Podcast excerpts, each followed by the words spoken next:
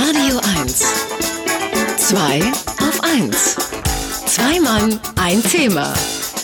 Mit Sven Oswald und Daniel Finger. Gregory Potter mit Liquid Spirit. Es ist 10.20 Uhr und Sie hören 2 auf 1. Sowohl durchdacht äh, und äh, mit wie viel Liebe auch immer und Geld ein Produkt angefertigt ist, äh, am Ende liegt alle Hoffnung für einen Erfolg beim Marketing und das geht leider nicht immer gut. Äh, lässt sich die Kampagne finden, die einen reißenden Absatz garantiert? Wie macht man das? Über Tops und Flops der Marketinggeschichte sprechen wir jetzt mit unserem Marketing-Experten Markus Bartelt. Wunderschönen guten Morgen, Markus. Schön, dass du da bist. Einen wunderschönen guten Morgen. Guten Morgen, Markus. Jetzt würden wir normalen Menschen ja denken, um ein, ein Produkt richtig gut zu verkaufen, braucht man erstmal vor allem ein gutes Produkt und dann spricht sich das schon rum und dann ist doch alles schön.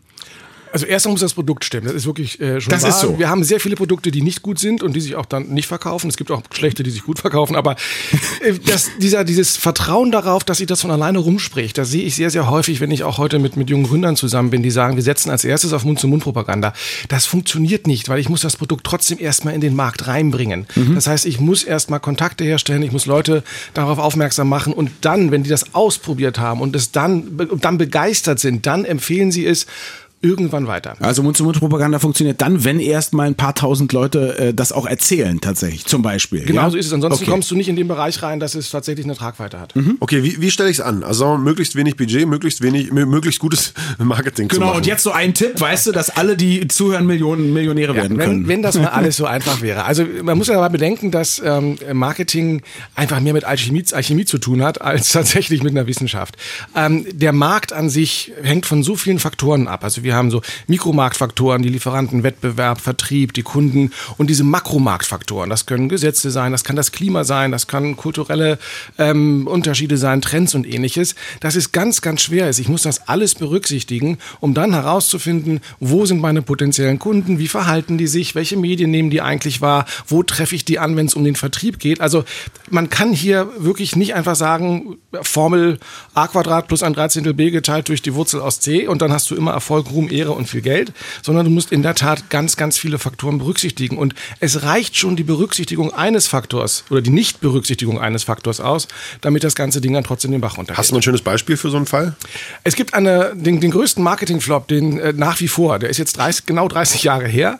Äh, vor 30 Jahren hat Coca-Cola die New Coke eingeführt in den Vereinigten Staaten. Und das hat ähm, ganz, ganz viel Geld gekostet. Äh, warum ist das passiert? Weil der äh, Wettbewerber Pepsi auf die Straße gegangen ist und die Pepsi Challenge gemacht hat. Man hat ihn also zwei Gläser Cola hingestellt, hat gesagt, nimm mal einen Schluck. Und die, die den Schluck genommen haben, haben in einer deutlichen Mehrheit auf einmal gesagt, die Pepsi schmeckt mir besser. Ehrlich oder so fürs, Nein, fürs komplett, Video? komplett ehrlich. Ja. Selbst Leute, die sagten, ich bin überzeugter Coca-Cola-Trinker, haben gesagt, wow, die Pepsi schmeckt aber gut.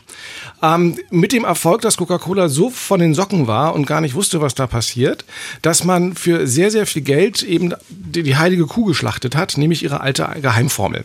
Und sie haben eine, sie haben Pepsi analysiert. Pepsi ist etwas süßer, etwas mehr Zitronensäure und haben die nachgebaut und haben dann tatsächlich Marktforschung, die soll mir dazu dienen, dass ich Informationen kriege, äh, haben dann mit Hunderttausenden von Amerikanern diesen Cola-Test gemacht, mit dem Ergebnis, dass jetzt in der Mehrheit die meisten gesagt haben, hey, die neue Coca schmeckt mir wunderbar, super toll.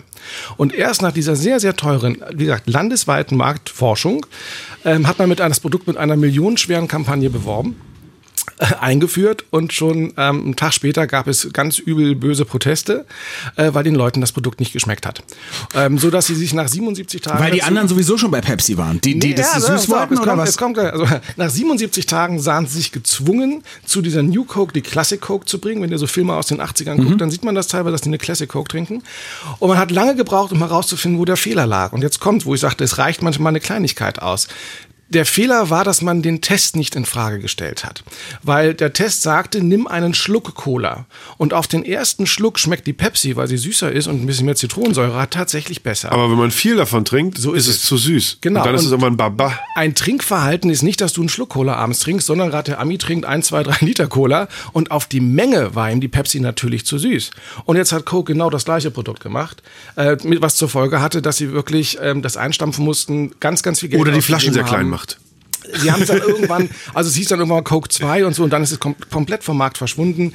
Teuerster Marketingflop in der Geschichte. Okay, und jetzt äh, suchen natürlich äh, alle Menschen, die du berätst, auch die, die du nicht berätst, es soll noch welche geben, suchen natürlich nach so einem Beispiel, wo man sagt, also eine Marketingkampagne, die so clever ist, dass man ganz wenig Geld ausgeben musste und trotzdem damit einen Wahnsinnsumsatz gemacht hat. Alles, was so neu ist und einen Trend trifft und wir auch den, den, den Zugriff haben, ähm, Leute ranzuholen. Also mal ein Beispiel, was auch nicht super erfolgreich war, aber was einen unglaublichen Hype ausgelöst hat. Danach hab ich wir nämlich hatten, gefragt, Wir ja. hatten über Hype schon mal gesprochen. Ja. Bubble Tea. Ja, Bubble Tea war eine Geschichte, das ging ab wie Schmitz Katze. Bis mal zwei, drei Kinder dran erstickt sind. ja, und dann war's vorbei. Bis, bis es irgendwann jeder mal probiert hat und, und äh, selbst die Kinder haben irgendwann gesagt, ist mir zu süß und dann sind die ganzen Läden auch wieder verschwunden. Also natürlich, wenn du es schaffst, dass gewisse Leute oder diese Influencer, die Multiplikatoren, die wir halt benötigen, die viele andere Menschen Influencer kennen, ist gefährlich.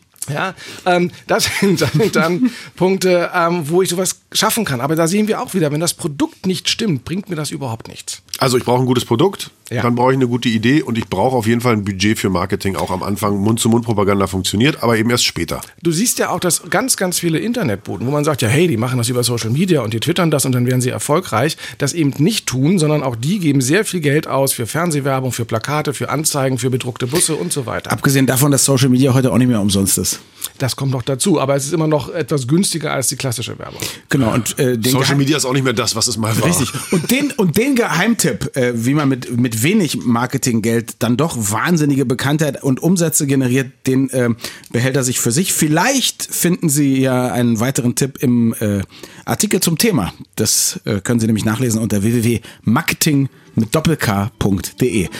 Gutes Selbstmarketing übrigens mit diesem Blog. Danke, Markus. Markus, vielen Dank. Schönen, schönen Sonntag. Sonntag noch. Tschüss. Radio 1. 2 ein Thema. Mit Sven Oswald und Daniel Finger.